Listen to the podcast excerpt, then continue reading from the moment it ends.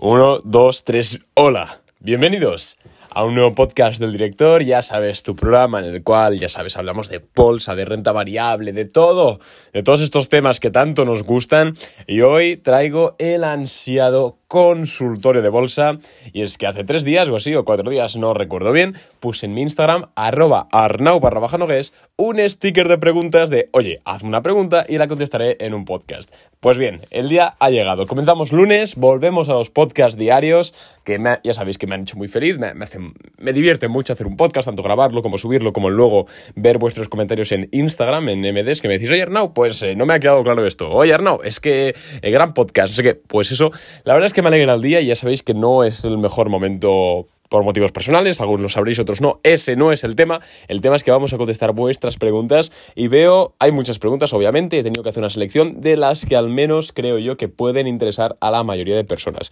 Así que nada, si quieres eh, participar en la próxima edición del, consultorio, simplemente sígueme en Instagram y estate atento a cuando suba esa historia. Además, por Instagram también subo empresas que compro, empresas que vendo un montón de contenido. Que oye, que es que además de poder participar en estos vídeos, te vas a llevar un montón de valor de gratis.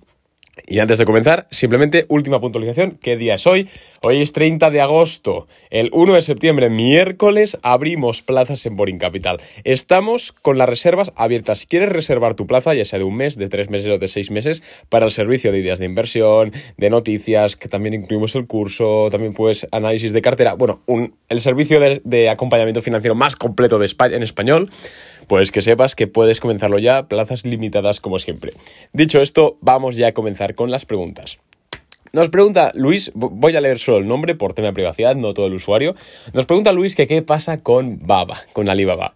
Vale, pues Alibaba, ¿qué deciros? Posiblemente todos los que estéis aquí escuchando esto ya sepáis de sobra, o sepáis hasta el gráfico de memoria de Alibaba, os podrían, dar un folio en blanco y podríais dibujar perfectamente el gráfico, porque yo soy de esas personas. Así que está pasando con Alibaba. Hace poco Alibaba tocó los 160 dólares y se levantó con fuerza, subiendo creo que hasta un 7% en una sesión. Eh, muchos decían, oye, hay que comprar ya el dip de Alibaba porque se va a dar la vuelta. A ver, no voy a entrar en decir por qué ha caído Alibaba, que creo que está más que, eso ya se sabe. Simplemente voy a entrar en que no compraría acciones de Alibaba ahora mismo, porque eso de que haya habido un velón alcista y además creo que en las últimas sesiones ha vuelto a la baja, que haya habido ese velón realmente no significa nada. No creo que estemos en un reversal trend, no creo que se vaya a dar la vuelta al menos de momento. Eh, yo creo que primero tiene que hacer un suelo lateral y luego ya, ya, volver a recuperar en forma de cap, como si fuese un cap and handle, pero solo el cap. Yo creo que es eso lo que tiene que hacer. Así que yo no empezaría a comprar hasta que no se hubiese confirmado la tendencia al alza de nuevo. Obviamente es una empresa que vale más de 160 dólares y vale más de 280 y vale más de 300, atendiendo a sus crecimientos, a su flujo de caja, etc. Pero claro, ojo, porque tienes ese riesgo de que ocurra como, como en Rusia con la petrolera Yukos, que el, para que no, os hagáis una idea, esto lo quiero explicar en algún podcast distinto, pero en resumen, en Rusia en los 90 había una petrolera muy grande que se llamaba Yukos y el empresario estaba muy en contra del régimen de Vladimir Putin, muy en contra. ¿Y qué ocurrió? Que pues bueno, el gobierno se puso en contra de la empresa y eso que Rusia en teoría, digo en teoría, no es una dictadura, o sea que China todavía tiene mucho más poder. Entonces, bueno, que al final acabaron imputando muchísimas sanciones a la empresa y acabaron acabando con esa empresa, con Yukos, la acabó absorbiendo una filial gubernamental, bueno, que fue la destruyeron básicamente. Y únicamente porque el CEO, el CEO, eh, estaba en contra del gobierno. Jack Ma ha expresado varias veces que, bueno, obviamente, de forma muy inteligente, está en contra del régimen comunista de China, lo cual es lógico, pero claro, dilo aquí, no lo digas en China, porque pasan estas cosas. Luego desapareció unos meses, así que bueno, veremos cómo termina. Por poder desaparecer, Alibaba puede desaparecer mañana, porque el gobierno la puede desintegrar. Ahora, es poco probable que esto ocurra. Pero bueno, yo no entraría hasta que no diese indicios claros de un cambio de tendencia.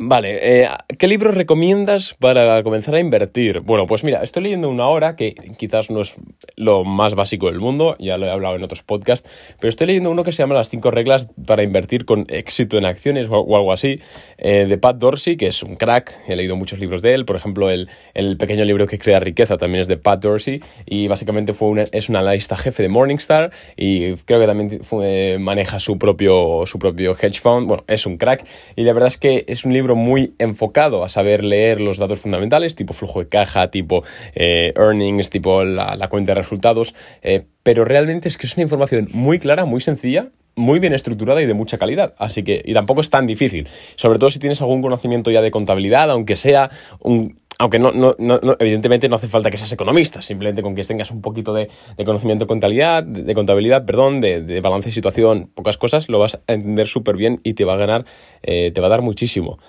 Eh, por aquí Oscar nos pregunta, ¿análisis técnico de gráficos? O sea, Imagino que la pregunta significa que si yo creo que funciona el análisis técnico.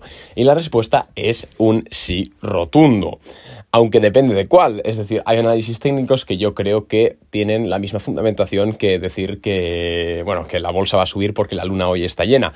Pero hay otros análisis técnicos, como por ejemplo sobre todo las figuras técnicas, que tienen que ver y llevan siendo así toda la historia, porque no es que sean profecías autocumplidas, que también, pero sobre todo es porque tienen una razón psicológica. Es decir, el ser humano suele comportarse en entornos de volatilidad de una forma.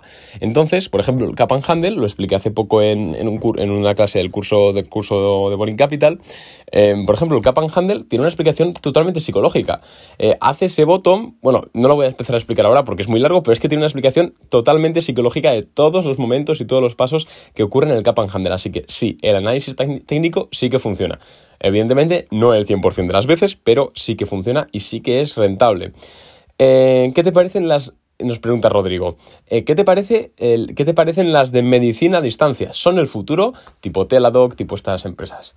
A ver, futuro, o sea, no creo que sea el futuro en el sentido de que todo el mundo vaya al doctor a través del iPhone o a través del móvil.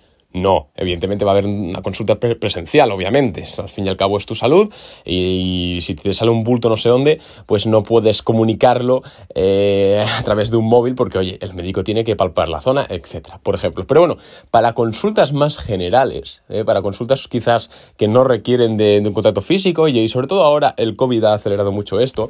De hecho, yo mismo tengo una plataforma de telemedicina, no es Teladoc, es una que viene con el seguro médico y puedo hablar con mi médico desde, desde el móvil y es bastante cómodo para, para tonterías, para chorradas, tipo, oye, me duele la cabeza o me he comido esto, no sé qué esas cosas. Eh, yo creo que no es el futuro completamente, pero sí que es complementario. Es decir, además sirve muy bien para descongestionar las salas de urgencia, que siempre ha sido el problema de los servicios sanitarios.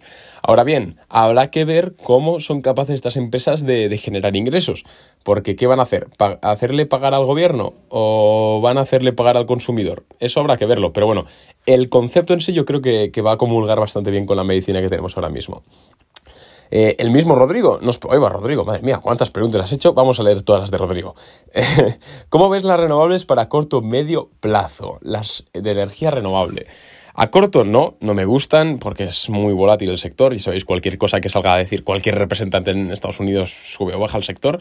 Eh, a medio a medio plazo quizás me pueden gustar más y a lo que me gusta mucho es a largo plazo, tipo 5, 10, 15 años me están gustando muchísimo ya que pues el gobierno de Estados Unidos y al fin y al cabo todos los gobiernos del mundo, sobre todo que están en el Acuerdo de París, incluyendo también Estados Unidos, eh, están trabajando por eso. Entonces es cuestión de tiempo si consigues seleccionar las empresas buenas, porque ya sabéis que cada vez que un sector se pone de moda, hay un 20% de empresas que son de calidad y un 80% de empresas que son una mierda. Así que hay que saber eh, seleccionar las empresas de calidad en ese sector para que en 10-15 años no solo se revalorice muchas veces, sino que no hayan quebrado. Así que eso hay que tenerlo en cuenta.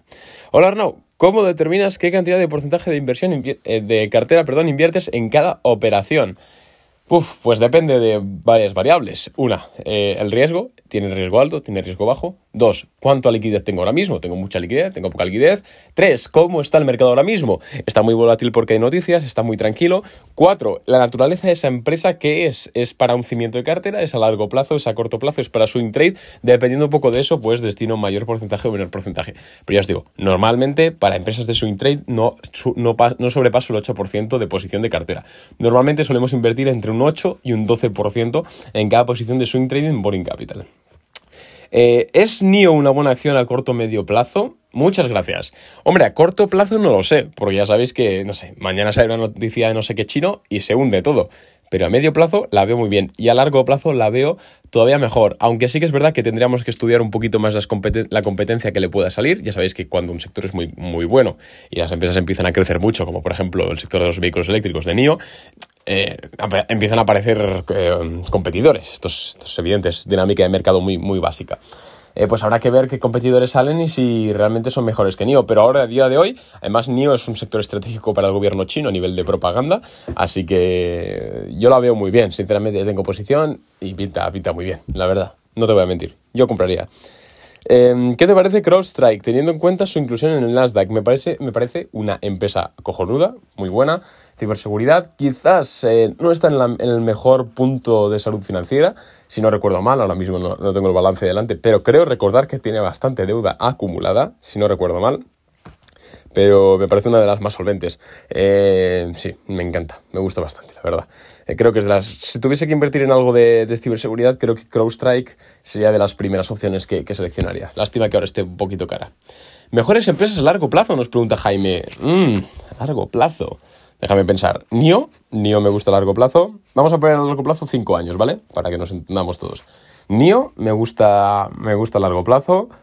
Eh, mm, a ver, te diría Clean Spark, pero la diría a 6, como 18 meses como mucho. Clean Spark y uh, Co, John Deere, ticker de... Me gustan esas tres. Criptos, me preguntan, eh, bueno, de criptomonedas tengo, Obviamente tengo criptomonedas, pero no muchas, la verdad, y las tengo con fines especulativos, como si me voy al casino y le apuesto a la ruleta, ¿eh? la tengo en el mismo forma. Sí que es verdad que he ganado un 160% de rentabilidad en tres semanas, lo cual es acojonante. Tenía mucho metido en Cardano, pero ha sido una suerte de increíble, o sea, tampoco me hagáis eh, mucho caso, pero, pero bueno, ¿eh? ya está, la tengo ahí, tengo ahora mismo tengo Cardano, tengo BetChain, tengo Bitcoin, tengo Polkadot y ya está, no tengo nada más. Em, a ver, última pregunta. Vale, tengo la última pregunta y nos vamos. Nos pregunta Rubén, tengo Alibaba y Uber. Confío, eh, confío que saco de ellas. A ver, pues depende cuándo las tengas compradas. Alibaba ya hemos hablado antes. Yo si la tienes comprada no la tocaría, obviamente, pero si no la tienes en cartera no la compraría y por supuesto no aumentaría posiciones. Y Uber es una muy buena empresa a nivel de idea de, negocio, de funcionamiento, pero el problema, de Uber es que es una máquina de quemar dinero. ¿Os habéis visto los balances? Los flujos de caja son negativos. Uber solo quema dinero, no es rentable y además ahora mismo con la sanción que parece que todavía se está discutiendo, pero que incluso parece que le van a poner en Estados Unidos del tema de que va a tener que hacer autónomo, eh, perdón, va a tener que emplear a sus autónomos eso es eso puede incluso destruir la empresa. Así que cuidado con Uber. A ver, es complicada la situación. Pero bueno, hasta aquí el episodio. Tampoco me ha quedado muy largo. Bien, 12 minutitos, perfecto. Ya sabéis, seguidme en Instagram para participar en la siguiente edición. Un abrazo y nos vemos pronto.